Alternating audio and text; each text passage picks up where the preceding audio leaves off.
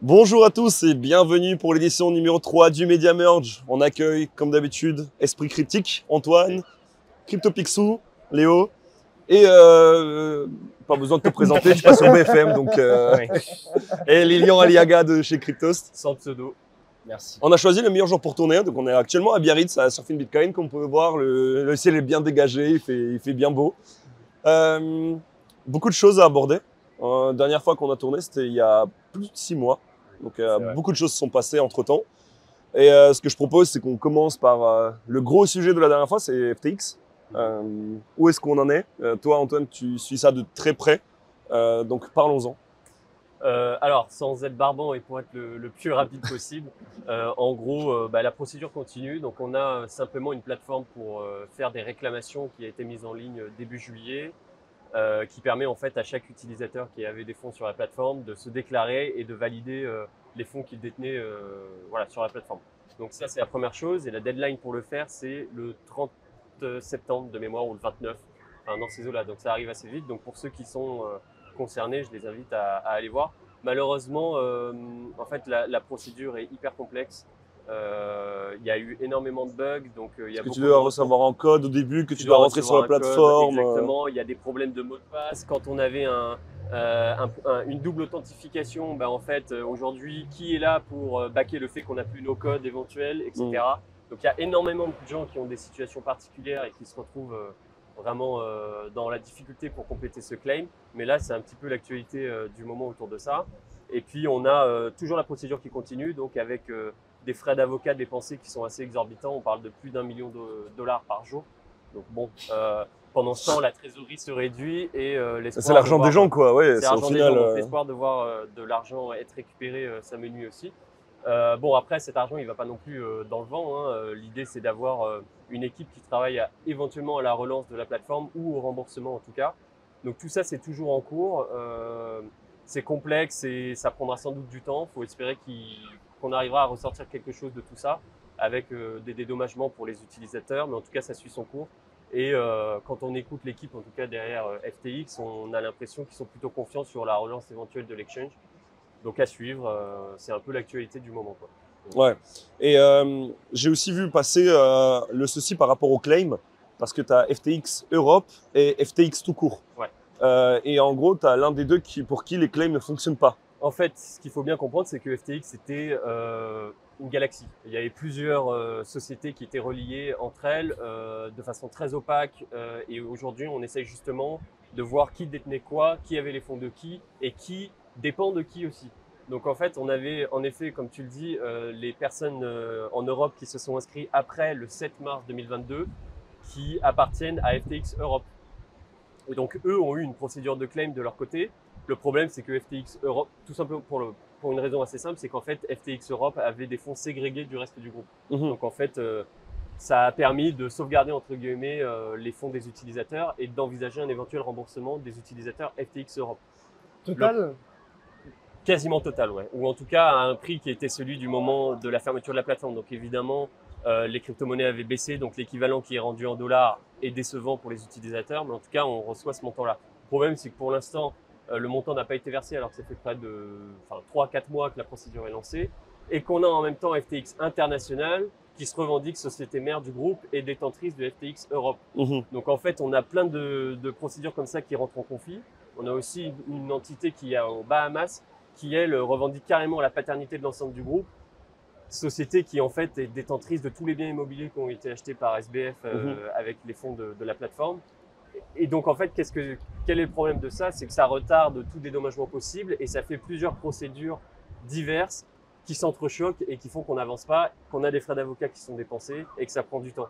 Donc euh, le problème de tout ça, c'est qu'on a une partie aussi voilà, de, la nouvelle équipe derrière euh, FTX qui souhaiterait que ça aille plus vite, mais elle se heurte aussi aux entités Un locales. SBF qui lit Voilà. euh, le, journal intime de sa copine. euh.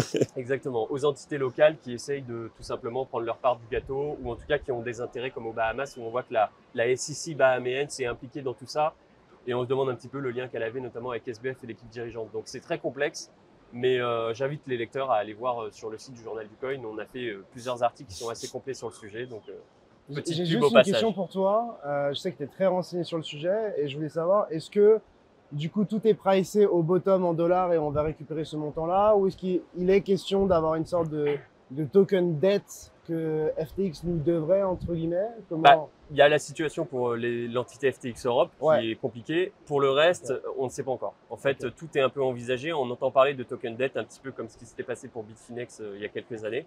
Où en effet, comme tu le dis, on aurait la trésorerie de la plateforme qui permettrait un remboursement partiel et on aurait un, un token qui serait émis qui représenterait la dette de, de l'exchange envers euh, les utilisateurs. Et en cas de relance de l'exchange, euh, l'augmentation de la trésorerie et les bénéfices servira à rembourser petit à petit ce, En fait, ce serait le ce token, dette qui prendrait de la, qui prendrait de la valeur en même temps que la trésorerie augmente et qu'on a des fonds pour. Euh, C'est ce qu'ils ont fait, euh, Bitfinex, non Avec, Avec euh, le token Léo, Léo, ouais, c'est ça, exactement. La vraie problématique étant maintenant que euh, avec, avec les sujets de réglementation, ça va être de plus en plus compliqué d'émettre un token comme celui-là, Exactement. euh, notamment pour sujet. les utilisateurs américains. Exactement. Puisqu'on sait en ce moment que euh, la SEC, donc le gendarme boursier américain, s'attaque pas mal euh, aux tokens pour des raisons de euh, qualification de Mm. securities. Et là, Et pour le coup, ce littéralement, serait ça littéralement une rentre dans la security. définition même Totalement, euh, security. totalement. Donc c'est une vraie question. Il y a une partie de la communauté qui, par exemple, dans toutes les procédures aujourd'hui qui s'opposent, et pour que la procédure se passe aux Bahamas, parce qu'on ne serait pas sous l'égide des États-Unis et on n'aurait pas ces, ces problématiques-là. Euh, D'un autre côté, aujourd'hui, l'équipe dirigeante qui a pris le relais avec euh, John G. Ray 3 notamment, qui est euh, le nouveau PDG de la plateforme et qui avait, qui s'était occupé de la liquidation d'Enron à l'époque, lui est aux États-Unis.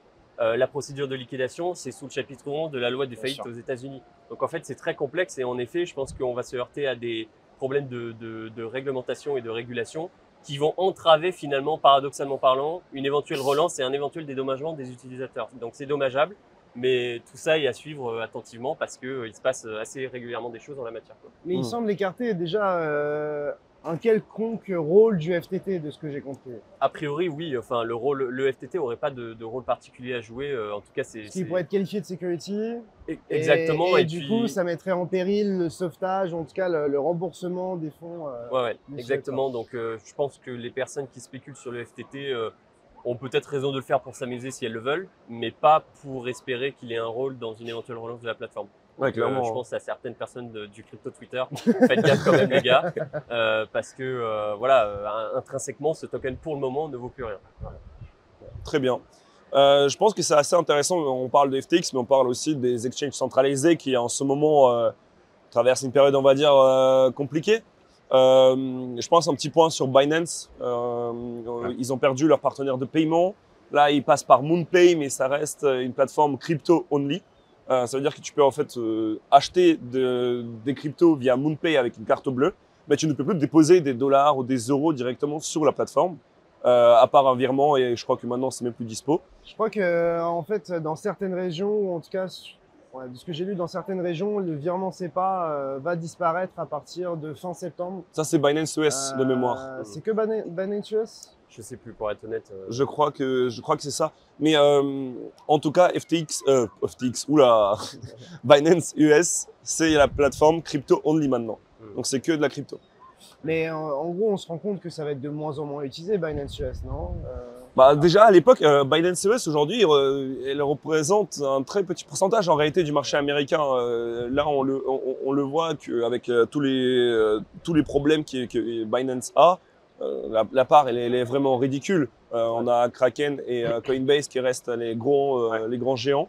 Euh, je crois que OKEx a pas mal profité euh, aussi.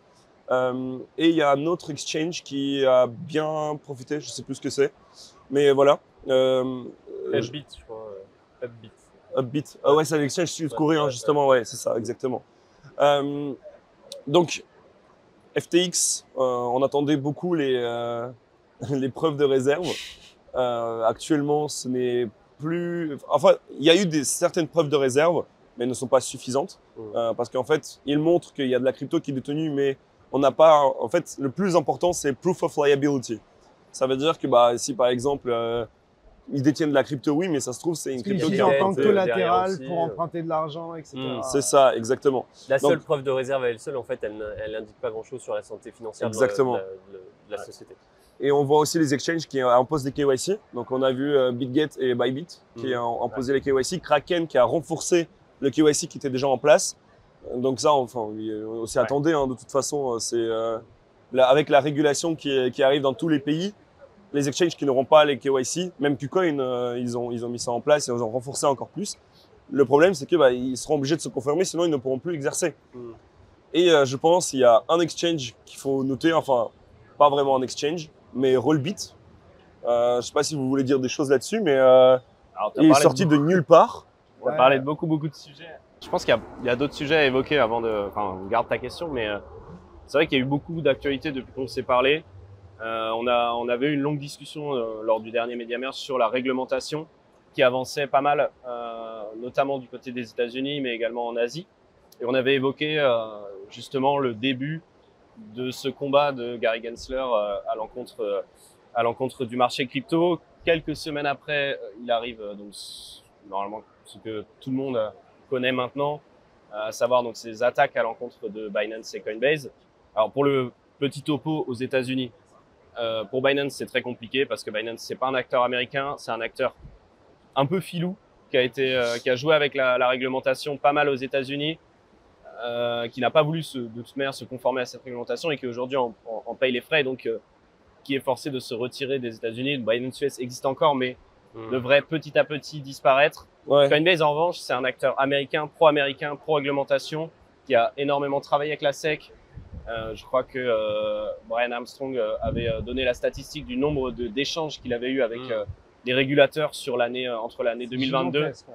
C'est euh, l'équivalent de de 30 un échanges, échange, je crois, un échange par euh, toutes les deux semaines finalement Ouais, ouais, ouais. avec les régulateurs pour demander, ok, d'accord, on va faire ce nouveau service, on va lancer ce nouveau token, on va faire ça. Comment est-ce qu'on doit faire correctement? Des échanges qui n'ont pas trop abouti. hein. Il y a eu peu de réponses de la part du régulateur pour diverses raisons. hein. Pas forcément. L'idée n'est pas forcément de leur taper dessus en disant vous n'avez pas fait votre travail. C'est parce que si eux-mêmes de leur côté n'ont pas encore euh, tranché sur la question. Toujours est-il que Coinbase a, quand même euh, montré qu'il était un bon élève et donc devrait vraisemblablement s'en sortir un peu mieux que Binance dans ce combat-là.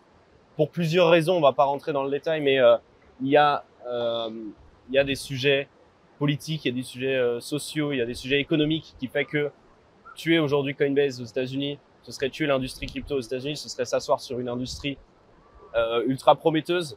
Et surtout, Euh, tu es un bon acteur au final. hein. Tu es un, tu es un acteur, euh, surtout comme tu dis, qui est un acteur euh, euh, De bonne foi. de bonne foi, euh, Les un très reproches, bon élève. tu l'as dit, les reproches qui sont faits en fait à Coinbase sont pas du tout les mêmes que, que Binance. Et en Coinbase, c'est plus- vraiment Tout à une question politique, voire enfin réglementaire, mais, voire politique. on voit que on, on voit qu'on a les républicains du côté des États-Unis qui montent très rapidement au créneau parce que il faut défendre en fait Coinbase qui est un peu le, le porte-étendard de, de l'industrie crypto aux États-Unis. Et c'est tout à fait normal. Et donc d'un point de vue de Coinbase il n'y a pas il y a pas de je pense il y a pas trop de soucis à se faire. Binance c'est plus compliqué. Et pour rester sur Binance euh, en Europe on voit que Binance adopte un comportement un peu particulier. Mm. il quitte pas mal euh, de, de, de, de juridictions. Euh, J'ai plus les noms en tête, mais je crois qu'ils ont quitté les Pays-Bas, Pays-Bas, la Belgique, ils, ont, euh, ils sont la Belgique. Royaume-Uni. Donc, euh, ils se sont écartés un peu de, de ces pays-là pour se concentrer sur la France, euh, l'Italie et euh, je ne sais plus les quelques quelques pays. Euh, et le- leur ambition, c'est bon, ils ont le PSAN en France, mais leur ambition, c'est de préparer l'avenir avec Mika et de dire, on va être, euh, on, on va avoir euh, par exemple l'agrément PSAN, on va être en capacité de fournir des services de crypto pour l'ensemble euh, des utilisateurs du- de, de l'Union européenne grâce à ce passeport crypto permis par Mika. Donc ils ont, ils ont une stratégie qui est un peu particulière. On a l'impression que le fait qu'ils se retirent de tous ces pays, c'est un signe de faiblesse. Je pense pas. Je pense qu'ils sont intelligents. Ils ont compris comment la réglementation fonctionnait et ils vont se concentrer sur quelques pays pour pouvoir s'ouvrir à toute l'Europe. C'est ça. Je pense que. sens. Je- Oui, vas-y, Peut-être que. Je T'es pas cet avis-là personnellement, ils sont ultra affaiblis d'un point de vue revenu. Ça, c'est certain. parce que par expérience, ce qui paye le plus dans l'industrie, c'est globalement les futures, parce que c'est ce qui génère le plus de volume avec l'effet de levier, donc le plus de frais pour eux. Mhm. Et le fait que bah, aujourd'hui ils se retirent de juridiction, donc en gros ils peuvent même plus proposer en soi ces futures là, et que sur le peu de pays sur lesquels ils restent, et donc sur le peu de pays où ils opèrent, il n'est plus les futures.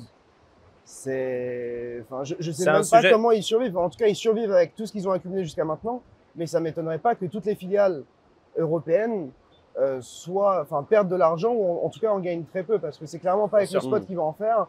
Euh, et puis euh, les autres produits, je vois pas à quel point ils pourraient exploser en termes de revenus à ce Je point-là. pense que c'est une bonne transition vers aussi ta question sur tous les autres exchanges qui commencent à demander un KYC, etc. De toute manière, l'étape euh, de Binance de devoir supprimer les futures, c'est une étape euh, que, que devra, euh, par laquelle devra passer de nombreux autres exchanges Mm. s'ils Ouais. veulent se conformer à la réglementation européenne.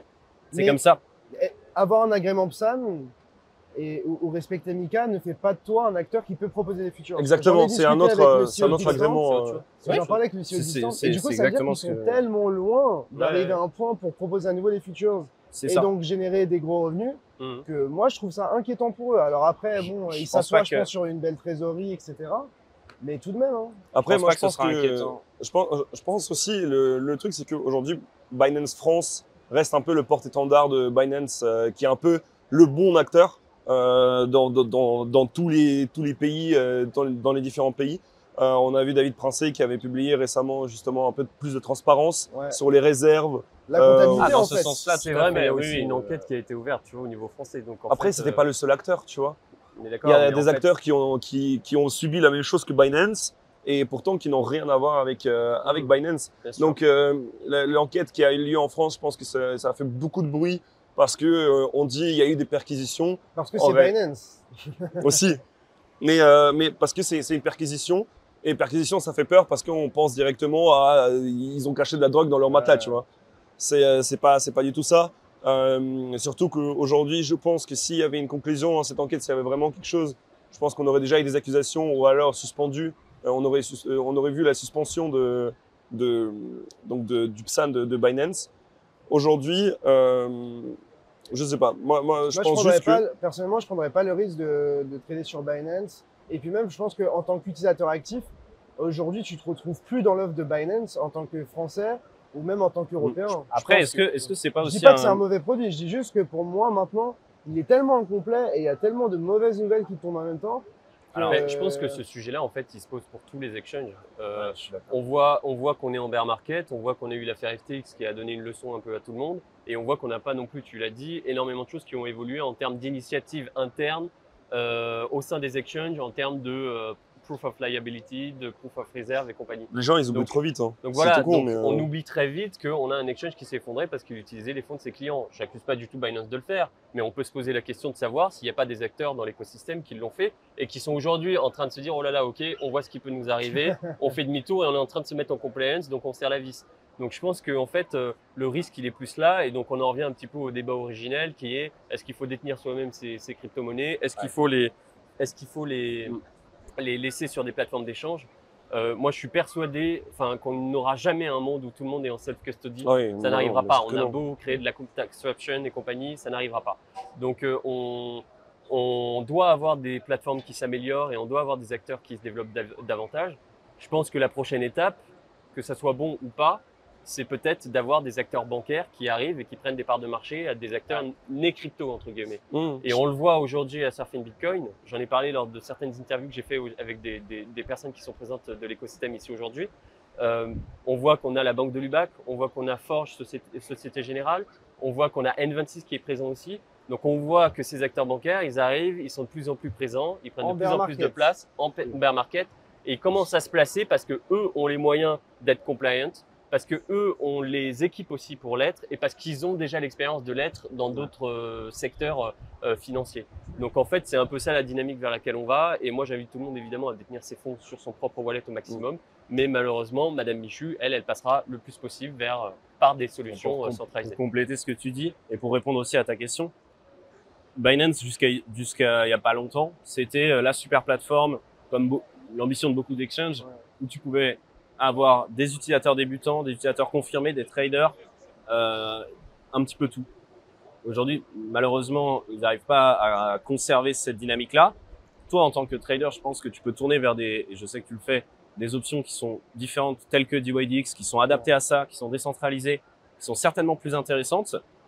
Binance euh, propose des, des, des services pour des utilisateurs débutants. Donc finalement, toi, je pense que tu peux t'y retrouver avec ces deux options-là. C'est juste que je me dis qu'aujourd'hui, les gens ont une utilisation assez large et c'est même pas en termes d'adoption que je me, ça, ça me fait nécessairement peur, c'est vraiment en termes de revenus, parce qu'au final, c'est ça qui crée la santé d'une entreprise. Mais Si son revenu il baisse de au moins 50 ou 60%, je vais me faire, la- je vais me faire un peu l'avocat du diable aussi. Je- moi, j'ai toujours trouvé qu'avoir les futures disponibles sur Binance en trois clics, c'était ultra dangereux. C'est vrai. C'est ultra Après, dangereux de t'avais dire un questionnaire, Ouais, un choses. questionnaire. Alors, après excuse-moi. et quand même tout le questionnaire, le questionnaire, il est facilement faisable. Si tu rates ta question, il te donne la vraie réponse. Tu le refais une minute après, tu, tu- tu es Ouais, accepté. Donc ça, moi, je trouve que pendant longtemps, euh, le fait d'avoir les futures qui étaient accessibles en trois clics sur Binance, c'était un danger. Maintenant, de pouvoir se dire que quand on a accès à une plateforme qui te permet d'investir basiquement dans le, dans le marché crypto, d'acheter ton Bitcoin, tes Ethers, de les stocker, qui n'est pas forcément, comme tu dis, je suis d'accord avec toi, la meilleure option, mais qu'il est une bonne option pour les débutants, pour les, no- les novices. Ceux qui veulent vraiment passer le step suivant, d'aller vers du trading à levier plus dangereux, qui décident d'être plus euh, formés, eh ben, ils vont aller faire leurs propres recherches et ils vont aller euh, créer un compte sur DYDX ou autre. Et là, il va falloir quand même passer une step suivante. Ça va démotiver certains. Et je pense que c'est pas une si mauvaise Après, je suis d'accord. de toute manière, tu peux aller sur euh, Binance, euh, faire ton trading spot, acheter ce que tu veux et retirer. Hein. Ouais, ouais. Euh, Je pense que c'est même Ouais. la même démarche à avoir Et par je- rapport à n'importe quel Je, exchange. je suis d'accord avec ce que tu dis, euh, Lilian. Le problème, c'est que la réalité, c'est que beaucoup des gens qui sont qui ont quitté Binance parce qu'il n'y avait plus les futures en, en trois clics, comme tu dis, sont allés sur FTX, Mais bien sont sûr. allés sur euh, sur d'autres plateformes ça- qui sont peut-être. euh, Non, mais euh, ça, c'est un concours de pas- circonstances. c'est un concours de circonstances, mais la réalité, c'est que les gens vont aussi vers euh, là où on a euh, l'offre entre guillemets. Donc, il y en a qui sont allés sur Gate.io, qui sont allés sur des exchanges un peu Écoute, plus exotiques. Je, je- je suis d'accord avec toi, mais on peut pas dire bon, dans ce cas-là, alors euh, remettons les futurs Ah non, non, sur. Binance pour ramener les gens là, parce que sinon ils sont sur d'autres Je suis exchanges. tout à fait d'accord avec toi, mais c'est que- une problématique euh, de multiples Il faut faces, commencer finalement. à régler le problème à, à- à- Mhm. à un moment donné. Le, le- les circonstances ont fait qu'on s'est retrouvé avec euh, tous les gens, et j'ai des amis qui sont dans ce cas-là, qui faisaient des futurs sur Binance, qui sont partis sur FTX. Un mois après, ils se sont retrouvés sans leur fonds. Bon, bah, euh, c'est c'est extrêmement triste. C'est un concours de circonstances. On peut pas repro- reprocher à ceux qui ont euh, euh, empêché Binance de pouvoir perpétuer leurs leur, leur- leurs futurs. Bon, bah, c'est- comme ça. Après, je pense qu'il y a, un point qui, est important à noter dans ce que tu dis. En fait, si on, essaye de rajouter encore plus de barrières que ce qu'il y a déjà pour accéder à des produits, comme par exemple des futurs, euh, des effets de levier, etc., au final, en fait, on va se retrouver avec trois mecs qui savent le faire. Euh, L'idée pour les exchanges, pour, euh, toutes, toutes ces plateformes-là, c'est d'avoir tous les services concentrés au même endroit. Comme ça, les gens, ils viennent, comme ça, les gens, ils restent sur la plateforme, comme ça, ils génèrent plus de frais. Et comme ça, surtout, les, les personnes qui ouvrent leur compte, c'est à eux de faire le choix de ce qu'ils veulent, tu vois. Et Euh, sinon, on revient. de- si- bah- sinon, on devra faire le, le truc de accrédité après, d'investor. je- euh, Après, le truc, c'est que retirer les futures dans un marché baissier, Ouais. ça veut dire que. Tu fait, peux même spot, pas, tu tu peux peux même pas parier te protéger contre la hausse, ça. euh, contre la T'as- baisse. tu as une, euh, vision de trader, tu as une Mm. vision d'investisseur qualifié. Bien sûr, bien sûr. Moi, je prends l'exemple de quelqu'un de ma famille qui a investi dans les cryptos. Mais euh, ça il changera sait pas ce que c'est qu'un short. Ça changera rien pour elle, en vérité. Je- J'entends. Mais je veux dire, toi, c'est vrai que Lilian a raison. Tu as une position qui te permet de te couvrir, etc. Ouais. Maintenant, Madame Michu, encore une fois, si je prends l'exemple, pas Madame Michu, mais quelqu'un qui va utiliser Binance de manière générale, 99% Ah mais sauront ça- pas mieux agir pas en Madame ayant les Michu- shorts, tu vois. C'est pas Madame Michu qui fait le revenu de Binance et c'est pas Madame Michu qui va permettre à Binance d'être en ça bonne je, suis, je santé. suis tout à fait Moi, d'accord. c'est ma perception. Est-ce que, euh, est-ce que il faut garder les activités qui font des revenus pour Binance, peut-être au détriment de choix, Après, moi, je trouve qu'il y a aussi enfin- de la responsabilisation des personnes qui, qui tradent et qui décident d'investir. Le seul élément que je voulais mentionner, c'est que on, on, c'était trop facile de, de donner l'accès à des débutants, à des futures sur Binance. C'est vrai. Donc, évidemment, je suis d'accord avec toi, la responsabilisation des gens, et c'est ce qu'on fait, nous tous, ici, Ouais, ouais, clairement. de former les gens, de les informer sur les cryptos, de leur rappeler régulièrement qu'il faut, euh, comme tu dis, garder ces cryptos euh, sur des euh, sur des wallets, sur des ledgers, sur des quoi que ce soit, euh, qu'il faut aussi faire attention avec. Et j'imagine que toi, c'est un discours que tu tiens régulièrement. Attention avec les futures, attention avec le levier, c'est quelque chose qui est dangereux. Bien sûr, bien sûr. C'est aussi notre rôle de le faire. On est tous d'accord avec ça. Néanmoins, euh, néanmoins, voilà. Après, euh, il y avait un autre point d'ailleurs que tu mentionnais tout à l'heure sur euh, l'arrivée des banques, etc. Il y, a, il y a quelques actualités. On a reçu un petit flyers tous ensemble tout à l'heure. Et il y en a d'autres qui l'ont annoncé récemment. Il y avait mon pèlerin qu'on a eu en podcast sur Cryptos qui, qui l'annonçait. Le, la possibilité de connecter un IBAN à un wallet crypto qui te Mm. permettra demain de transférer tes fonds d'un compte à ton nom à un autre compte à ton nom qui sera ensuite converti en crypto sur la blockchain. C'est des avancées comme ça qui sont pas proposées par Binance. Euh, Je vais pas taper sur Binance, hein, c'est pas ça l'idée. Mais c'est à dire qu'il y a d'autres acteurs qui sont plus Binance, petits. là, Non, non, ce que je veux dire, c'est qu'il y a Binance, si d'autres voulez acteurs nous qui sont sponsoriser, plus petits que. Binance qui, qui, qui proposent ça. Et je trouve ça assez intéressant. Et je me dis que demain, on va pouvoir avoir un écosystème où éventuellement, on aura d'autres acteurs qui vont pouvoir naître, qui vont euh, inciter les gens à, à, à conserver leur crypto d'une autre manière. Et je le vois, moi je le vois d'un bon œil. Euh, je ne dis pas que euh, il faut passer. euh, Enfin, Binance est adapté pour certains utilisateurs. Pour d'autres, il y aura d'autres solutions qui seront comme celle-là. Et je trouve que c'est intéressant de les voir se, se développer en Mm. bear market. Totalement. Et maintenant qu'on a parlé des sexes, on peut parler un tout petit peu de- du stockage justement décentralisé, euh, donc euh, notamment en Ledger. Ouais, on a eu un très grand débat sur euh, la nouvelle fonctionnalité Ledger Recover et les gens sont très étonnés qu'on puisse euh, extraire, euh, que Ledger puisse avoir accès à la clé, euh, à la clé privée de ton, de ton, de ton portefeuille. Bon, globalement, euh, c'est juste que les gens ils, ils sont pas intéressés à comment fonctionnait Ledger et quelle était la proposition de valeur.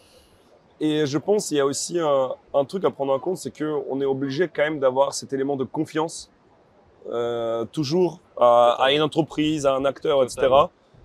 Et il faut aussi se dire quels sont les enjeux pour Ledger. Ledger, leur but, c'est d'avoir un maximum de- de- d'utilisateurs qui achètent euh, leur wallet. À côté de ça, ça crée du revenu récurrent euh, des personnes qui ne sont pas euh, assez responsables. On revient sur ce, ce- ce côté-là aussi. Qui ne sont pas assez responsables pour euh, détenir leurs propres clés et les sécuriser correctement. Ils proposent une solution pour ces personnes-là. Ça leur fait un, un revenu récurrent. Le problème pour moi, c'était euh, un gros problème de, de- de communication, de marketing, en fait, euh, euh, qui est au, au moment du lancement. Mais globalement, euh, faut pas s'étonner du fait que bah, Pour moi, Ledger fonctionne comme ça. Pour moi, en fait, ouais, il y, a- il y a clairement une très mauvaise communication de, de la boîte en question, euh, dans le sens où, euh, en fait, comme tu le dis, c'est exactement ça, je suis tout à fait d'accord. Tu as Ledger qui a pour rôle de ramener la confiance on-chain, de la Mm. garantir, en tout cas. Mais ce que nous apprend cette histoire, en fait, c'est que euh, la confiance off-chain est tout aussi importante. Donc, je suis totalement d'accord avec toi. Euh, on se rend compte que peu importe la réalité euh, de ce que tu arrives à sécuriser, peu importe ce que tu, euh, ce que tu arrives concrètement à faire techniquement, ta communication peut réduire à zéro cette réalité technique-là. Mm. Donc ça, je pense que c'est quelque chose qui, qui, qui, qui- qu'a montré cette affaire. Et je pense que ça montre aussi une deuxième chose, c'est le grand défi qu'on a d'expliquer comment fonctionne un hardware wallet, comment on sécurise ses clés, euh, comment ça fonctionne concrètement? On peut reprocher aux gens d'avoir mal compris euh, comment fonctionne un secure element et une clé ledger, mais la réalité c'est que c'est extrêmement compliqué. Ah oui, bien donc, sûr. euh, donc en fait, c'est normal que des gens qui ont lu un jour un tweet disant que leur clé privée ne serait jamais accessible Hmm. et qui ont donc apporté leur confiance à Ledger pour ça, Ouais. soient surpris et déçus que la société en question euh, euh, communique ou en tout cas nous leur apprenne que, que Ouais. finalement c'était possible Alors avec juste un update en plus. avec juste un update. Ce qu'ils auraient pu aussi faire et qui aurait été peut-être plus, plus, plus malin, à mon avis, dans un premier temps, c'est tout simplement créer un autre, euh, un autre euh, hardware dédié à cette solution-là dans un premier temps. Ou alors un firmware. Alors, je vais euh, peut-être dire une bêtise, mais je pense que si tu ne le demandes pas, c'est pas le cas. Si tu ne demandes pas la recovery, euh, tu ne l'as pas automatiquement. Ah oui, alors déjà, il faut pour euh, avoir Ledger Recover, il faut déjà euh, faire la mise à jour. Il y a Et une ensuite- mise à jour du Secure Element en fait. Et il faut euh, surtout ça. demander. enfin, Et ensuite, il faut signer une transaction pour euh, envoyer en gros tes clés aux trois partenaires euh, différents. Voilà. Euh, Donc, tout le mais en fait, il y n'est a, pas, Ah non, pas ça, concerné, c'est ça aussi. oui, bien sûr. Et Ouais. à- ensuite, ensuite, il y a aussi à noter, donc, en pour, pour revenir sur la communication, c'est le tweet de Ledger Support qui date d'il y a deux ans, Voilà. qui disait ta clé privée ne peut jamais quitter le Secure Element. Donc, je sais pas si c'est un stagiaire ou, euh, ou un truc comme ça, ou juste parce que si c'est une personne qui est, euh, qui est cofondatrice de Ledger, là, c'est grave, de, de- de- parce que c'est juste de la, de la mauvaise information, de la désinformation. Euh, et tu vois un truc qui n'est pas réel. J'entends. En fait, moi, je trouve ce débat euh, un peu inutile et je trouve que c'est très facile Bon, d'aller Vas-y, on taper. rentre chez nous. hein. Merci. Merci. je trouve ça, en fait, je trouve ça trop facile d'aller taper sur Ledger en disant vous avez tweeté ça il y a deux ans. Euh, Aujourd'hui, c'est pas le cas. C'est-à-dire qu'une une entreprise, ça évolue et on, on est les premiers à le dire. Le marché crypto évolue à une, à une vitesse quand même assez phénoménale. Euh, cette, euh, cette fonctionnalité euh, Ledger Recover, euh, quand est-ce qu'elle a été pensée? Est-ce qu'elle a été pensée à l'époque il y a deux ans? Euh, Ça, on est d'accord. Mais en fait, Euh, ce qu'ils ont dit concrètement Oui, à l'époque, c'est toujours faux aujourd'hui, tu vois. je, Je, suis- je suis d'accord avec toi, hein. mais pour le coup, la communication de l'époque est fausse toujours aujourd'hui. je, je suis totalement d'accord sur le fait qu'il y a eu euh, des erreurs de communication. Après, je suis pas partisan de, de dire euh, à partir du moment où vous avez fait cette erreur-là, eh ben, c'est fini. on- Non, non. on Non, pas du tout. Le- C'est on a, c'est on a aussi une, un on a effet une- de vase clos sur les réseaux on sociaux. a une forte tendance, et aujourd'hui aussi, euh, je vais coupler ça à une autre tendance euh, dont on a déjà parlé ensemble, en off notamment, sur euh, le le rush vers euh, l'actualité sur les réseaux sociaux, être le Ouais, premier se à passe tweeter. rien, euh, il faut bien mettre. euh, En fait, je pense euh, qu'on est les, on est nous et je vise euh, indirectement, enfin plutôt directement, les influenceurs, les médias, tous ceux qui relaient de l'information sur les réseaux sociaux et nous y compris, avec une volonté de toujours vouloir être les premiers sur l'information. En fait, on, on tend vers la désinformation. On va Hmm. tweeter quelque chose dans la précipitation. On va créer Pour un sentiment premier, ouais. euh, aux- aux- des gens qui vont lire ça sans connaître, qui font confiance aussi aux médias ou à l'influenceur, qui vont lire l'info. Ledger vous a douillé pendant deux ans. Ouais, Ouais. bien sûr. Eh ben, à ce moment-là, on comprend que la personne, comme tu le dis, qui ne s'est pas forcément renseignée, va juste lire ça et il va aller le répéter en commentaire en disant, bah voilà, il s'est passé ça. Je trouve qu'on on a eu tendance à trop vite taper sur Ledger très rapidement. Et puis le lendemain, on s'est dit, ah mais finalement, Ouais, cette, on se pose, cette idée de Ledger. Recover n'était pas si bête parce qu'elle n'est pas si bête. Ils sont obligés de passer par là s'ils veulent onboard des nouveaux clients qui n'ont pas la capacité de le faire seuls. Et on- est allé trop vite en besogne, encore une fois, et ça a coûté cher à Ledger parce que, euh, voilà, je vais me faire des ennemis en disant ça, mais je pense qu'on est allé trop vite à, Non, non, mais ça, à- tirer sur Ledger. C'est euh, le problème des réseaux sociaux aussi. Ça vaut pas que pour les cryptos, c'est pour tout. Euh, tout va très vite. L'information est partagée très rapidement. c'est-à-dire que tu peux faire un article ou un, un, un thread qui a un contenu qui est, par- enfin, qui est parfait, qui est convenable. Euh, et puis derrière, en fait, avoir un premier tweet ou en tout cas euh, le, le titre de l'article qui suscite une réaction un peu plus forte que, que la réalité. euh, Sachant que les gens ils lisent pas les articles, euh, la plupart des gens lisent pas les articles, ils lisent les titres. hein. C'est ça. Donc euh, Ça, j'aimerais bien en parler à la, à la fin de l'émission un peu de, de ce que les médias sont aujourd'hui, de comment est-ce que l'information circule, parce que on en a parlé tout à l'heure, mais on va, on va aborder les autres sujets avant, on va garder le, le meilleur pour la fin. Euh, donc, les sex, Ledger, je pense que Ledger, on peut... On, on C'est a, pas que c'est pas un non, c'est pas que c'est un non sujet, mais c'est qu'il y a Ouais. eu un emballement euh, très important pour pas grand chose. À mon Mm. avis. Euh, on peut parler de, de l'autre sujet qui est en vogue et qui euh, espère, euh, on espère, va redémarrer le bull run, c'est les ETF crypto. Euh, donc l'ETF spot Bitcoin, où il y a eu genre 12 applications des, des géants de, de, de l'investissement, et les ETF futurs de Ether également, euh, qui devaient être approuvés et qui ne le sont toujours pas, je crois. Donc euh, Apparemment, l'information sur Bloomberg, elle n'était pas si fiable que ça, hein, de ce que j'ai compris. C'est loin d'être aussi avancé que, que ce qu'on a pu euh, entendre euh, bah, sur Bloomberg et relayé sur plein de médias. Euh, il me semble que, euh, au vu du contexte actuel entre la, SEC et, euh, et Ripple et Binance et Coinbase, etc.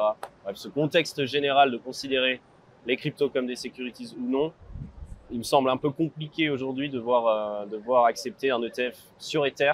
Mm. Euh, même Après, si c'est un ETF ETF futur, hein. je sais. donc il n'y a, pas- a de détention Je de sais, crypto mais direct. qui, qui proposera cet ETF Comment? Est-ce que cette personne-là, enfin cette entité sera autorisée à proposer des, euh, des futurs sur des euh, securities? Est-ce que c'est une securities ou pas? Enfin, on revient finalement à ce même problème. Mm. Je pense que d'abord, on va avoir, euh, on- on va avoir euh, une décision qui va être prise ou pas par la SEC sur qualifier certains actifs de security ou non, avant de pouvoir avoir des ETF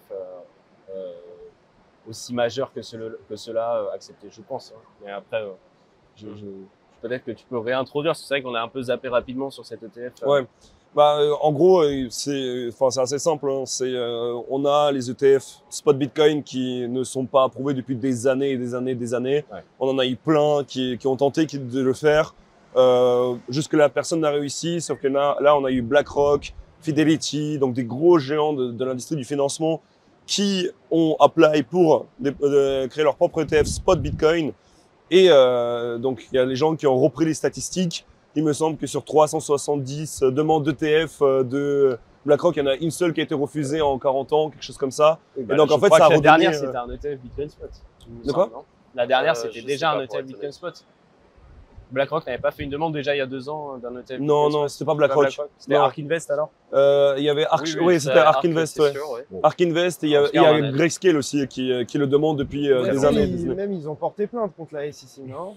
Et là, on, doit- on devrait avoir également une décision sur, euh, sur ce qui se passe avec Grayscale avant la fin de l'année. Mm. Euh, Est-ce que leur fonds euh, va devenir euh, un ETF Voilà, Mais en fait, ça, ça a redonné euh, ce souffle d'espoir dans le sens où pourquoi en fait les gens pensent que les ETF spot ça va changer tout.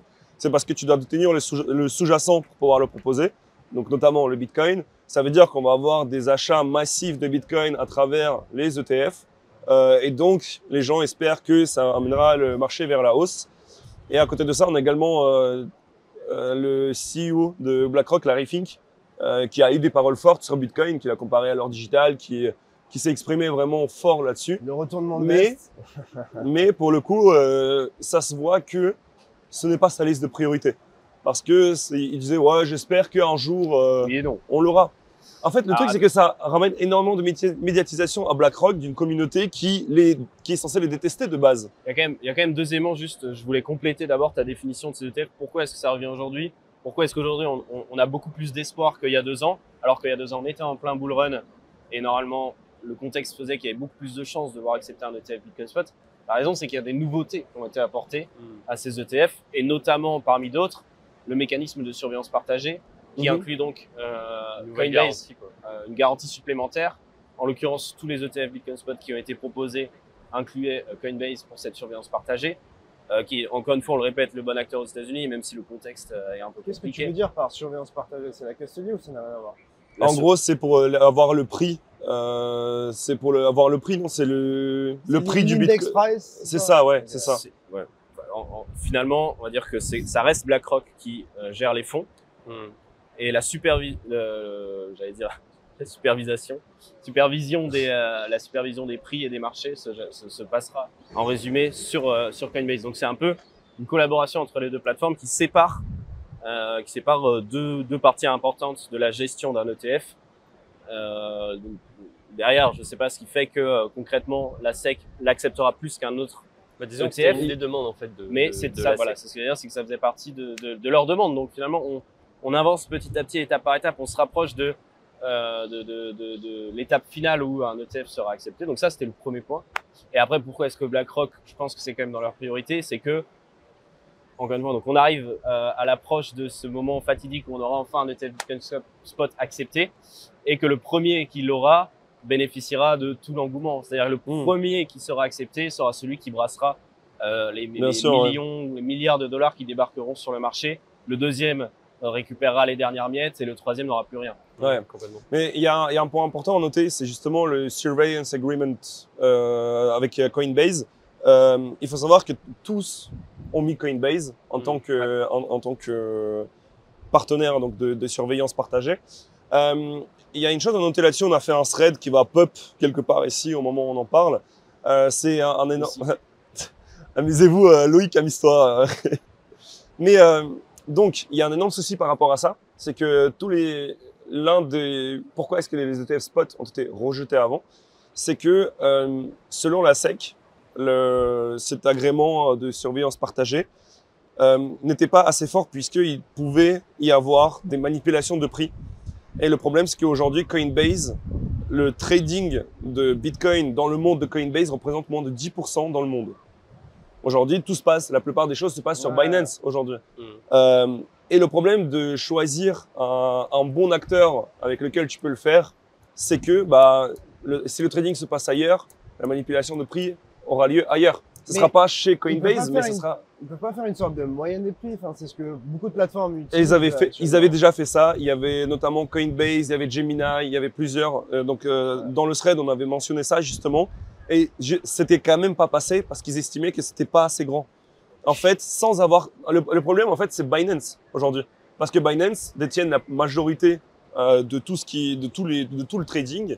Et, mais tu peux pas mettre Binance en tant que ton partenaire. Bien sûr. Et donc, euh, en fait, c'est un serpent qui se mord la queue.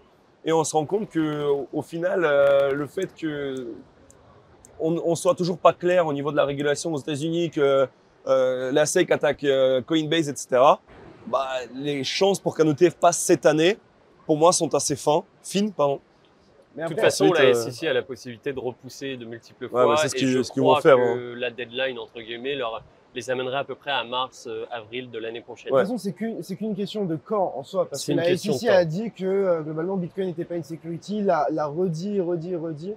C'est une question de euh, temps, euh, donc à voir si ça, si ça se fait euh, à peu près en mars ou avril, où il y aura une décision qui devra être rendue dans tous les cas. Mais je sais pas si on se rend compte depuis combien de temps on en parle. Ouais, ouais, ça fait des Ouais, années, mais hasard délire, des hein. choses, On en ça parlait pourrait... le dernier cycle. hein. Ouais. hasard des choses, ça pourrait tomber euh, à peu près au moment du halving. Donc bon, dans un monde imaginaire, où Comme toutes par les planètes hasard. s'alignent, on pourrait avoir un lancement. Après, est-ce que ça serait d'ailleurs, euh, c'est un bon sujet, est-ce que ça serait bullish ou, ou bearish?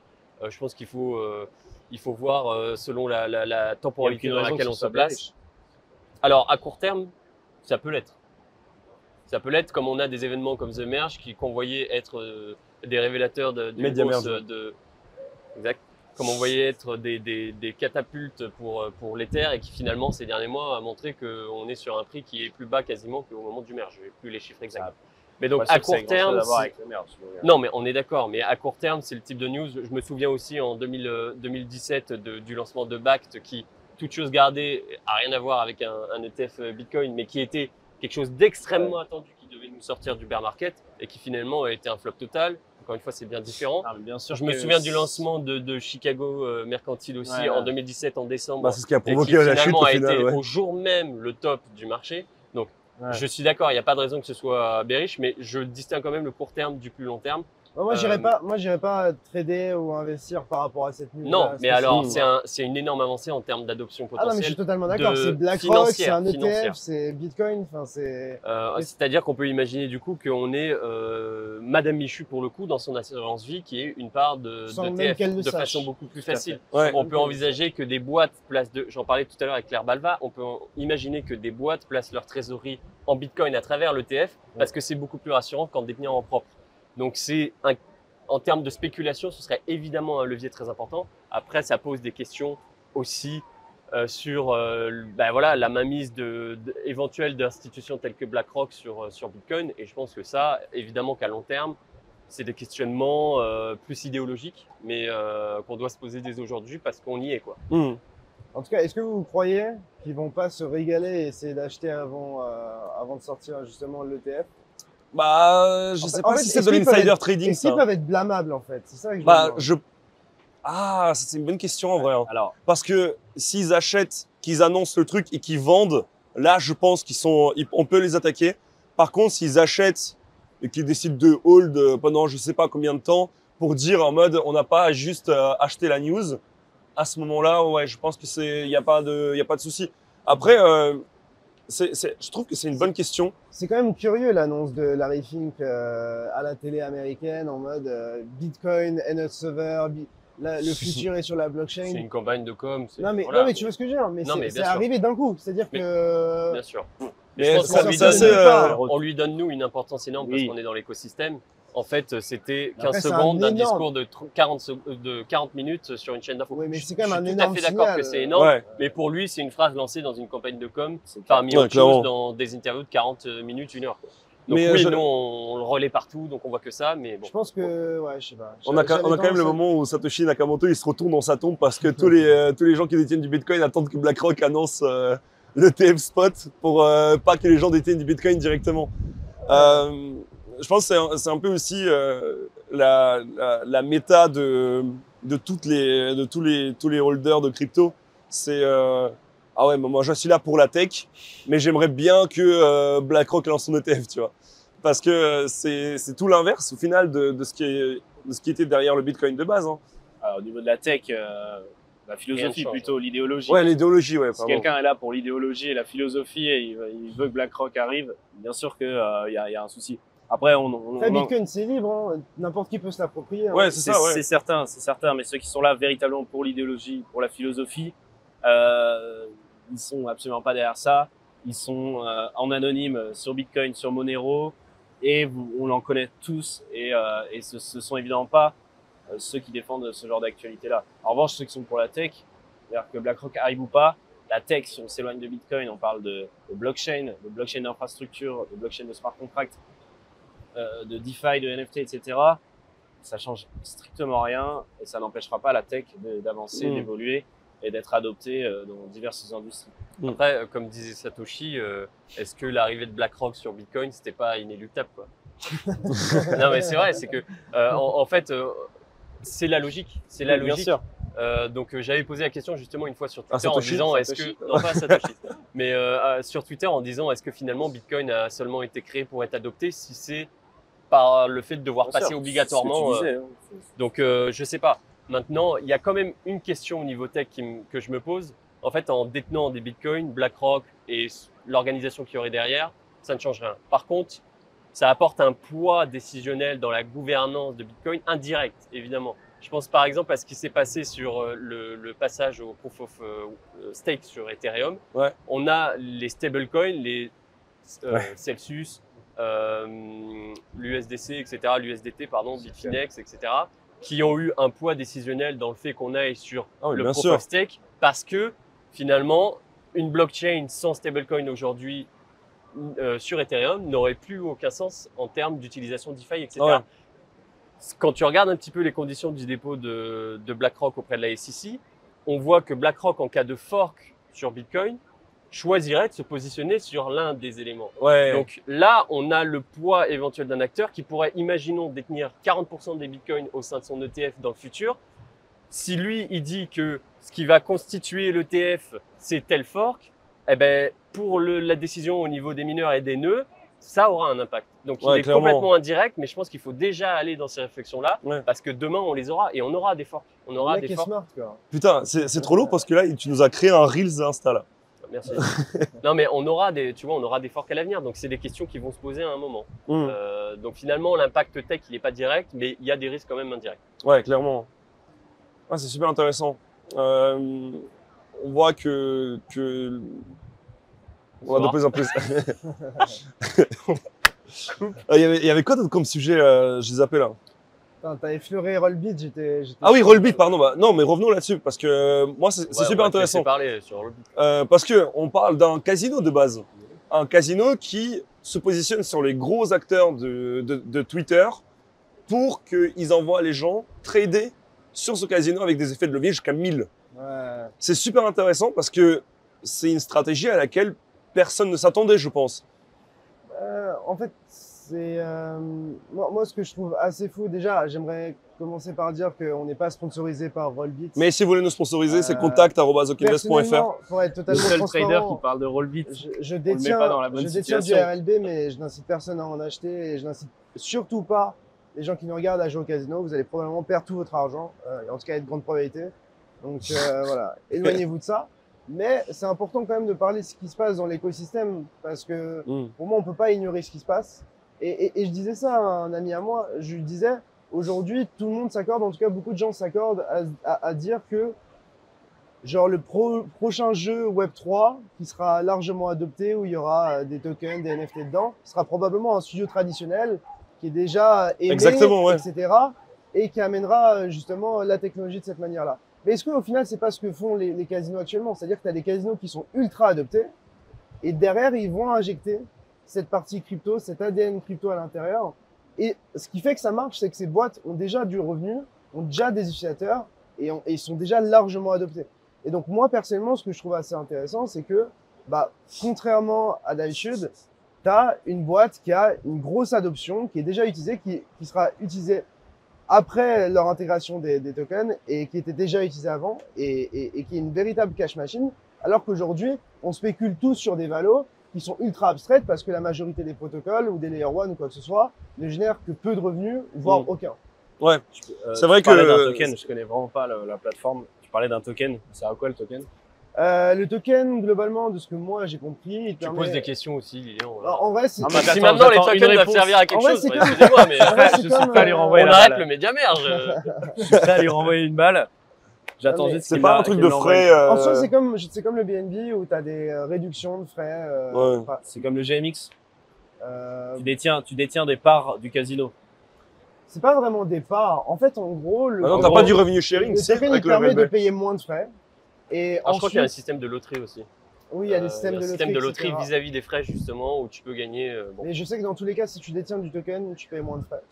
Alors, Et- si c'est un système de loterie sur récupérer des parts de frais, c'est une, C'est une c'est security. une magnifique, une Bah, magnifique Non, douille. attends, attends, Je ne suis pas Gary Gates. Non, mais écoute, écoute, Ah, écoute ce qui arrive, tu vas être fasciné.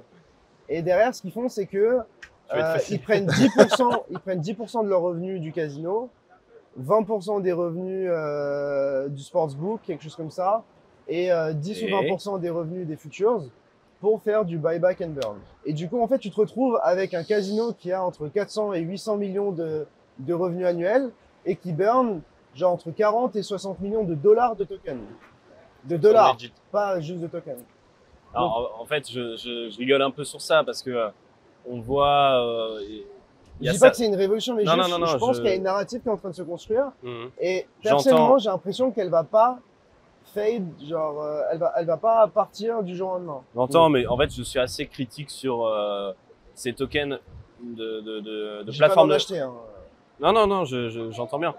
En fait, je suis, je suis, assez, je suis assez critique. quand même. Encore? Je suis assez critique quand même sur euh, ces tokens donc de plateformes de trading, de casino. Euh, Je parlais de GMX, je parlais. Enfin, il y a- y a assez douteux, tu vois. Je tiens à le dire. Mais juste, moi, c'est vraiment pour une simple et bonne raison, c'est la catégorisation de ces tokens. On parle des securities.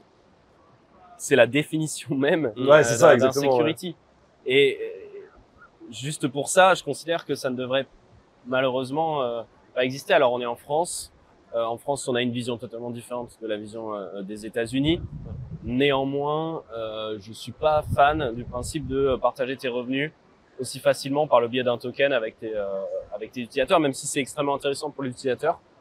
Euh, ça, ça, ça donne, ça, en fait, ça donne une image qui est très simple, c'est le casino de est toujours gagnant, et vous pouvez devenir gagnant avec le casino, et vous prenez l'argent des perdants, euh, qui sont ceux qui ne détiennent pas le token. Donc la morale derrière ça est pas top. Si on extrait le La côté morale token, pas top de- depuis, enfin, depuis le début, vu que c'est un casino, en fait. Donc, à partir du moment après, c'est juste, Après, c'est une question de morale. Un casino, euh, un site de paris sportif, euh, etc. Vous proposez quelque chose à des gens qui, qui, qui le veulent. Donc, vous répondez finalement à un besoin. Je suis pas du tout fan de ça. Je, même, je, je, je déteste ces trucs-là. Mais néanmoins, s'il y a des gens qui le veulent, bah, vous proposez le service en face. il y a J'entends. tellement de choses dans la crypto qu'on déteste et qui finissent par performer. Ouais, Voilà. Mais je, je te rejoins sur le fait que euh, les casinos en ligne qui se, qui se penchent sur les cryptos, et on en a des exemples nombreux, performent beaucoup, beaucoup plus que euh, la majorité des, euh, des plateformes de jeux jusqu'ici dans le gaming, si on peut considérer ça comme du gaming, entre guillemets. Après, il y a des, moi je trouve qu'il y a des narratifs, tu évoquais le gaming, Ouais. qui sont beaucoup, beaucoup plus intéressants dans le gaming aujourd'hui.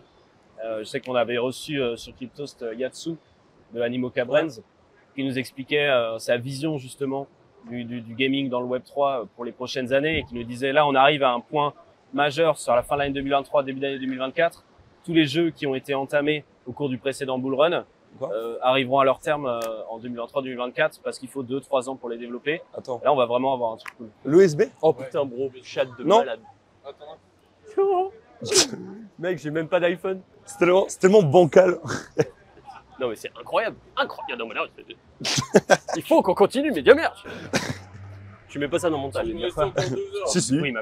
Totalement, Je mais bien sûr que si. pas, Loïc, tu le laisses au montage.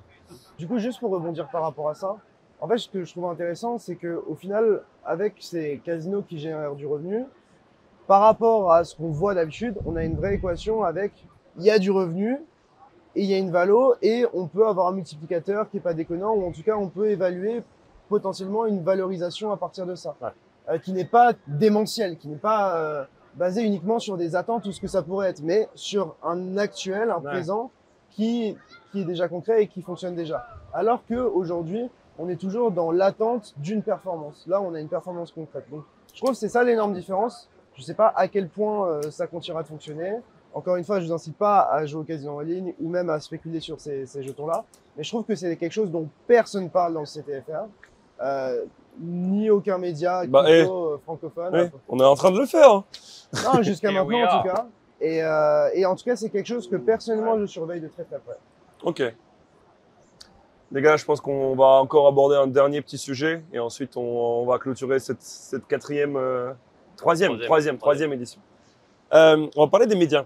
On va parler de notre rôle et on va parler surtout de comment l'information circule. Tu as commencé à l'aborder tout à l'heure, les lions, euh, notamment euh, avec euh, être premier sur l'info. J'avais écrit un article sur mon Substack là-dessus aussi. C'est qu'on finit par prendre toutes les, toutes les infos à chaque fois, rebalancer juste un titre parce qu'il y a un, autre journal comme Bloomberg ou DB ou Walter Bloomberg sur, sur, sur Twitter qui l'ont dit, à juste traduire le truc et le rebalancer en français sur nos comptes. Je pense qu'il n'y a pas de mal à le faire, dans le sens où tu, tu informes quand même les gens, mais je pense qu'il y a, il y a des pincettes qu'il faut prendre et que, on va dire, certains comptes ne le font pas forcément. Euh, moi aussi, je me suis déjà fait avoir par des fake infos euh, deux fois. Je me suis fait reprendre sur Twitter. Ah, c'est toujours le jeu. Hein. Alors, Si tu veux être rapide, forcément, euh, tu as moins de temps pour vérifier tes sources en général. Bah, Il y a ça. Et ensuite, qu'on se le dise sincèrement, aujourd'hui, 99% des infos proviennent de 10 sources majeures globalement qui vont être euh, Coindesk pour la crypto, qui vont être Bloomberg, Financial Times, Wall Street Journal, etc. Et aujourd'hui, c'est très compliqué d'avoir accès à certaines infos, à part à travers ces, ces journaux-là. Tu peux faire des enquêtes on-chain, euh, ça, tu peux le faire. Et là, pour le coup, c'est de la valeur ajoutée. Mais pour tout ce qui est euh, communiqué de presse, etc., bah, c'est beaucoup plus compliqué pour euh, les médias comme nous. hein. Bah, en fait, en soi, euh, il y a des acteurs comme The Big Whale en vrai qui vont dans cette direction-là, qui essayent de le faire à l'échelle française ou même à l'échelle européenne. Mais c'est encore tout petit. Et en vrai, il faut tellement un réseau énorme Mm. euh, de Je manière que- internationale ouais, je- pour. Toi, t'es pas du tout d'accord avec tout ce qu'on dit depuis tout à l'heure, j'ai l'impression. euh, je tique C'est sur le plusieurs rebelle. aspects. Non, il y a Non, pas mal, vrai. non, il y a pas mal d'éléments sur lesquels je tique. Euh, mais t'as as abordé vraiment différents aspects. T'as abordé le traitement d'informations sur Twitter, ce que ce que l'on fait tous ici euh, par le biais de nos médias. C'est-à-dire, il y a une actualité, on en fait un tweet. Donc ça, c'est pas l'étape de rédaction d'article. Là, il y a un vrai, il y a un vrai sujet. Il y a le sujet des articles. Moi, je suis pas totalement d'accord avec toi sur le fait que la majorité de nos actualités proviennent des médias américains. À, mon échelle de rédacteur pour Cryptost, euh, je sais que je ne fonctionne pas comme ça. Euh, Twitter, c'est une source d'information qui est ex- exceptionnelle, mais euh, j'ai euh, un- une, quantité d'articles à te citer où euh, ce sont des recherches qu'on a fait nous-mêmes de notre côté, où on va aller étudier différentes adresses, analyser ce qui se passe, notamment sur des hacks. Non, et mais bah, ça, c'est ce que je dis, un on-chain, je comprends un totalement, je suis dernier, un dernier exemple en date, le hack de Curve Finance. Euh, on a sur Cryptost proposé dès le dimanche euh, et moi-même sur mon Twitter personnel une analyse de ce qui se passait, puis le lendemain un article qui a finalement euh, derrière enclenché aussi des réflexions euh, à l'échelle de, euh, du crypto Twitter français. Euh, on, on- on est aussi à l'initiative d'énormément de, de- de recherches et d'informations. Euh, en revanche, évidemment, les informations qui proviennent des États-Unis et la majorité des grosses entreprises crypto euh, situées aux États-Unis, évidemment, ne connaissent pas Cryptost, ne connaissent pas euh, vos médias ni le mien, et donc évidemment, vont pas nous envoyer leur communiqué de presse. En France, en revanche, tu parles de The Big Whale, euh, ils sont pas les seuls à le faire parce qu'on reçoit les mêmes communiqués de presse. Non, mais ce que je veux dire, c'est euh, qu'ils vont dans ce sens-là. En revanche, il y a une initiative, euh, il y, a, il y a un mouvement à lancer de relayer ces, ces, ces, ces communiqués de presse français pour mettre en avant l'écosystème français, euh, plus que de, comme tu dis, du coup, aller relayer les informations Mmh. présentées par Coinbase, par Cointelegraph. Ouais. Après, il y a une vraie tendance. Euh, moi, je suis pas fan de, de, de l'aspect de traduire un article de chez euh, Cointelegraph. Ouais. J'estime qu'on a euh, un rôle d'information et comme vous le disiez ce matin, euh, enfin comme c'était évoqué sur le panel ce matin au sujet des médias, on a un peu tous notre manière différente d'aborder les actualités et c'est ça qui fait euh, la qualité aussi de, de, de, de l'écosystème des médias en France, c'est qu'on aborde tous un petit peu de notre manière, on traite nos informations. Si finalement on, on, on venait à, à tous traduire Cointelegraph, euh, Je bah, autant merge, autant merge ensemble et, et, et faire Mais un seul je gros pense que média, là, ça n'a pas, pas de sens. Où Artem voulait aussi en venir, c'est que, en fait, en général, quand tu es le premier à tweeter, tu as de l'engagement. Donc, c'est de la course là, là, à je- je, je l'engagement. l'ai dit au départ, hein, je Et- séparais bien. Je parle pas de Twitter, je Bien parlais sûr, du bien média. Mais Twitter, c'est un autre sujet. Parce qu'au final, euh, Il y a, il y a une contrainte, en fait, comme tu dis, qui est euh, algorithmique un peu. Ouais. c'est euh, exactement ça. Notre but, ça reste d'être lu. hein, quand on est un média, donc malheureusement, on est obligé de s'adapter à certaines contraintes algorithmiques de SEO, euh, de euh, réactivité sur les réseaux, et ça, ça mène à certaines dérives. Tu l'as dit, Artem. Euh, après, comme tu l'as dit aussi, Lilian, euh, il y a plein de choses qui sont faites sur les actualités, où on va croiser avec des informations, où on va aller chercher euh, d'autres sources, où on va croiser ces sources, où on va les intégrer. Je pense même à tout ce qui est fait sur Twitter de manière générale par plein de contributeurs, par plein de contributeurs. Vas-y, vas-y, vas-y. ah bon, On, non, ça marche plus. c'est- Non, c'est ça. Ouais, c'est Donc je parle dans le vide là. Non, non, là, Ah non, d'accord. Donc, donc on a plein de, de choses qui sont faites sur Twitter par plein de contributeurs, français ou non, hein, mais qui sont repris par certains médias qu'on va aller chercher, qu'on va, on va aller creuser, où on va aller retrouver les transactions de chain, où on va aller les, les, les décrypter. Donc ça, c'est aussi pour la partie actualité du média, mais nos médias tous ici, ils ont aussi un rôle d'éducation, euh, de création et de euh, démocratisation, de vulgarisation. Et sur ça, je pense qu'on n'a rien à envier, notamment d'un point de vue technique, sur la vulgarisation et la euh, euh, démocratisation de certains sujets très techniques où on ne va pas piocher chez les Américains, où on a nos propres personnes qui s'y connaissent en interne et qui, on l'a dit ce matin, ne viennent pas toujours de formation euh, euh, de journalistes, mais qui euh, viennent euh, de tous horizons et qui ont des connaissances qui n'ont rien à envier aux meilleurs médias américains. Donc je pense qu'il y a une vraie problématique, mais il y a aussi plein de choses qui sont faites qui vont dans le bon sens aujourd'hui. Je voulais juste rajouter un élément sur, euh, sur ce qui se passe sur les réseaux sociaux. Du coup, j'avais un peu mis de côté au départ. C'est, euh, moi, je, pense qu'il y a un vrai problème sur euh, la course à l'information. Aujourd'hui, on fait, comme on fait des fast-food, on fait de la fast information. On veut informer les gens le plus rapidement, qu'ils aient le moins de temps à dépenser pour lire les infos, que l'information leur arrive dans la minute, au détriment du travail journalistique finalement et de la qualité de l'information qu'on donne aux gens.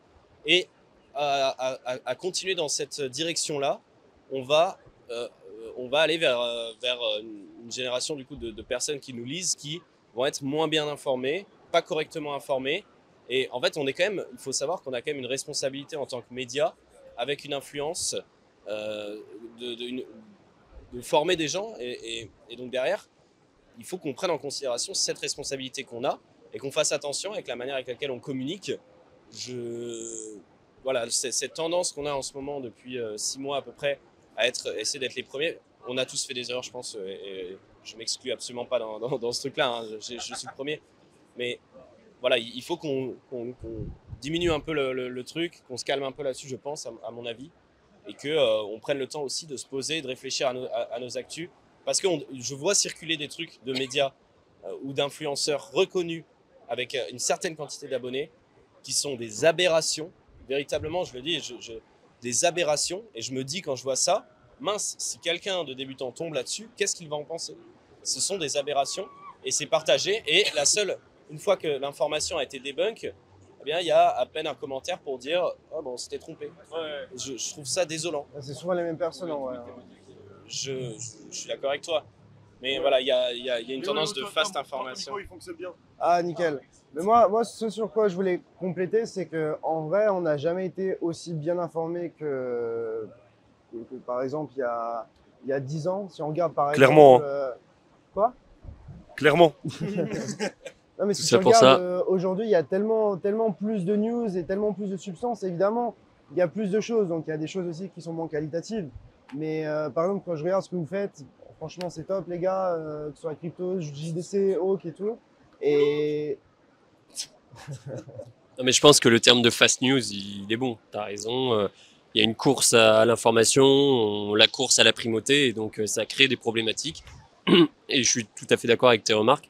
C'est des choses qu'on doit essayer d'améliorer, mais euh, voilà, comme je l'ai dit, on est contraint aussi euh, au besoin d'être lu, au besoin d'être bien ranké sur certaines informations, et c'est une vraie problématique euh, dont on ne maîtrise pas en fait tous les tenants et aboutissants malheureusement. En revanche, sur, euh, sur l'aspect de la fast information, je pense que nous, ici, euh, on n'est on n'est pas concerné par le premier aspect de mon, mon terme fast information, à savoir essayer de faire du contenu euh, pour que les- qu'il soit le plus digeste possible pour les gens.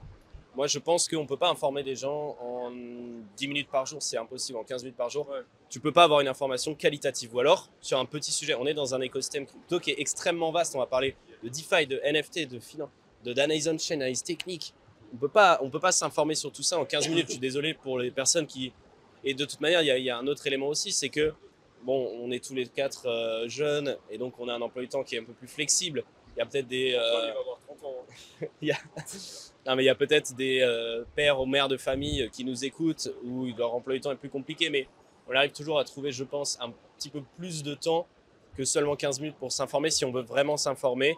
Et au- auquel cas, si on n'a que 15 minutes, je- pense qu'il vaut mieux privilégier, sélectionner ces infos que de prendre un condensé de toutes les infos parce que malheureusement, on passe à côté de la substance même euh, et, du travail journalistique que vous avez tous et que j'ai également, qui est de prendre une info et de l'expliquer correctement, de l'analyser et de d'écrire un cheminement complet pour arriver à ta conclusion. Si on prend juste l'intro et la conclusion, on n'a pas le milieu et on comprend rien. Voilà. En vrai, je pense qu'il y a, aussi un côté où, avec les news, tu peux te permettre de, on va dire, d'utiliser le titre de temps en temps de la news, parce que tu peux le résumer assez rapidement. Par contre, si tu décides d'aller plus loin, que ce soit à travers un thread, à travers un article, tu as des termes que tu dois expliquer. Euh, tu as plein de choses sur lesquelles tu dois revenir et on s'en rend compte parce que on rédige des dossiers, tu vois. Euh, par exemple, avec FTX, on expliquait euh, chaque partie. Avec euh, Gary Gensler, on a dû expliquer ce qu'est une security, euh, pourquoi, comment est-ce que ça arrivé, etc. Là-dedans, tu as besoin de, ça. Mais je pense que des fois, il y a des gens qui vont essayer de trader la news. Et là, tu as besoin de l'avoir très rapidement. Tu dois pouvoir réagir rapidement aussi par rapport à cette news. Et tu regardes FTX, lorsque ça a commencé à tomber, les premiers qui ont eu l'info, ils ont pu retirer de l'argent jusqu'à ce qu'il n'y en avait plus. Tu vois? Donc, je, je pense qu'il y a, il y a, il y a un, certain standard à avoir. Le standard qui devrait être uniforme, et ensuite les gens choisissent qui ils suivent, pour quelles raisons, euh, quel réseau, etc. Mais je pense qu'il y a. Je pense que ça. Dans l'actualité, j'ai totalement. Gros, de quoi je parle? J'ai totalement perdu mon, mon fil. À- à dire. On parlait tout à l'heure de euh, la capacité à récupérer euh, un tas d'infos très très vite. Euh, je trouve que depuis, euh, depuis un an ou deux ans, il y a une tendance aussi, euh, et ça je trouve c'est plutôt positif, c'est des gens qui font donc, également du contenu très très rapide comme ça en actualité, rarement faux, assez souvent pertinent. J'ai un nom en tête de quelqu'un qui arrive à avoir des actus ultra vite pour nous qui bossons dans ce domaine-là et qui du coup cherchons ces actus-là. C'est euh, bah, Goku. Je sais pas si vous voyez, je le, je le mets à peu près au même niveau que euh, certains, euh, ou Walter ou Wu Blockchain en Chine, qui sont des mecs qui arrivent à récupérer des infos très vite. Et, euh, je trouve qu'on a quand même des, gens euh, qualitatifs et, compétents dans notre domaine. Alors je dis pas que tout ce qu'il fait est bon, hein, je ne suis pas assez, mais je, vois quand même très souvent qu'il sort les actualités euh, très très vite. Et je trouve ça cool qu'on ait en France des gens qui aussi arrivent à, suivre le rythme et à proposer des actus aussi rapidement que ça.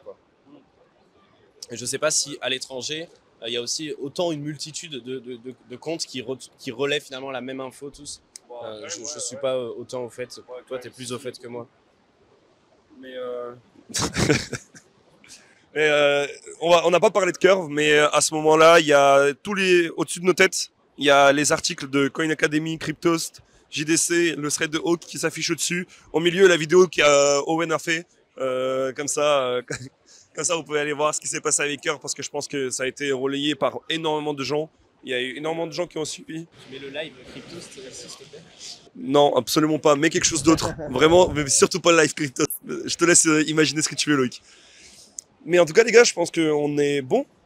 On, est, euh, on a fait une euh, nouvelle, euh, nouvelle émission avec plaisir. Merci pour l'invitation. On avait tellement, de- tellement, de- tellement de sujets à aborder, on aurait pu parler en- encore pendant des heures. On n'a pas parlé de, on n'a pas parlé de Layer 2, on n'a pas parlé d'airdrop. Tu voulais parler d'airdrop Non, mais il y a énormément de sujets. C'était, non, non, non. On va terminer là. On va quand même les, les pauvres, prochaine fois. les pauvres gens qui nous écoutent. Ça fait une heure qu'ils, entendent ta voix. Ça peut, ça peut quand même commencer à être compliqué. Donc je vais les libérer. Euh, bah, déjà merci à vous les gars quand même parce que ça fait trois fois qu'on le fait. C'est toujours très intéressant. Vous avez toujours des opinions très intéressantes. À part toi. Euh, non, mais en vrai, c'était très cool. Merci, merci de l'invitation encore. Toi, t'as ton micro. Tu veux pas parler, euh, Léo? Non, bah écoutez, euh, merci pour l'invitation, surtout Artem qui met souvent tout ça bout à bout et fait en sorte que ça arrive. Donc euh, merci pour ça. J'espère qu'on aura dit des choses assez intelligentes, ou en tout cas qu'on nourrit des réflexions.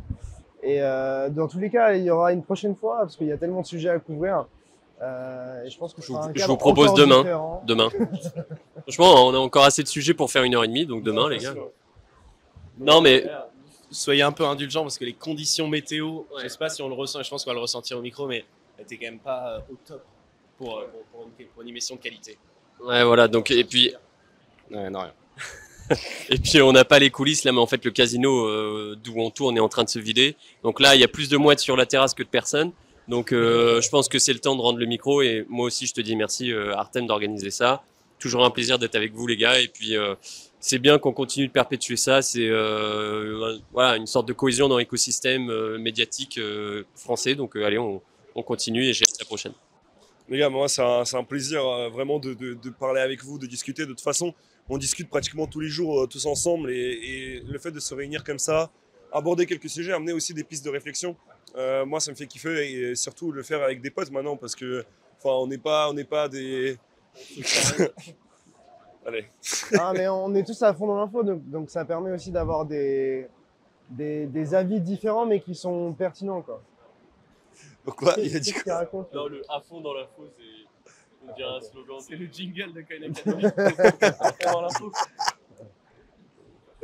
Mais en tout On cas, les peut gars, il y aura, ici, une folie. et il y aura bien une euh, prochaine édition, mais ça sera sûrement en 2024. Donc abonnez-vous. On laisse tous les liens, comme d'habitude, dans la description. Bah, d'ici six mois. Sauf si vous voulez, sauf si vous voulez, on peut faire une édition de Noël, mais à condition de la tourner à Metz. Vous venez à Metz chez moi avec un sapin et tout. Bah, en vrai. Avec, avec plaisir. Ok, bah, Vas-y. c'est bon. Prochain Media Merge, ça sera édition de Noël. Et euh, on fera, on, on va faire un décor incroyable. Je viens à Metz, moi, c'est mort. Mec, tu, tu viendras. Bah, il y a Hawk, c'est normal. Les gens t'ont pas entendu. C'est l'introduction, la, la, enfin, mec, c'est la conclusion la plus longue que j'ai entendue. Oh, vie. va, ça va. Je disais juste Metz, troisième ville euh, crypto en France. hein. Il y a beaucoup de monde. Derrière Angers et Paris, bien sûr. On aurait préféré pas t'entendre. Je pense que ça fait longtemps qu'on a cut, non Non, là, c'est pas que. Là, c'est pas cut encore Non, c'est que. Non, c'est pas Là, c'est ultra cut, frérot. Là. Non, je pense que c'est cut. Non, mais là, ce sera cut. Eh, le, sera monteur cut là, cut. euh, Euh, Merci Artem. hein. Allez, dernière question, dernière question pour vous. Qui dirige Et là, ça cut. Bah quoi, prochaine édition, ça sera à Noël à Metz. Voilà, merci, abonnez-vous. Euh, franchement, la dernière, dernière demi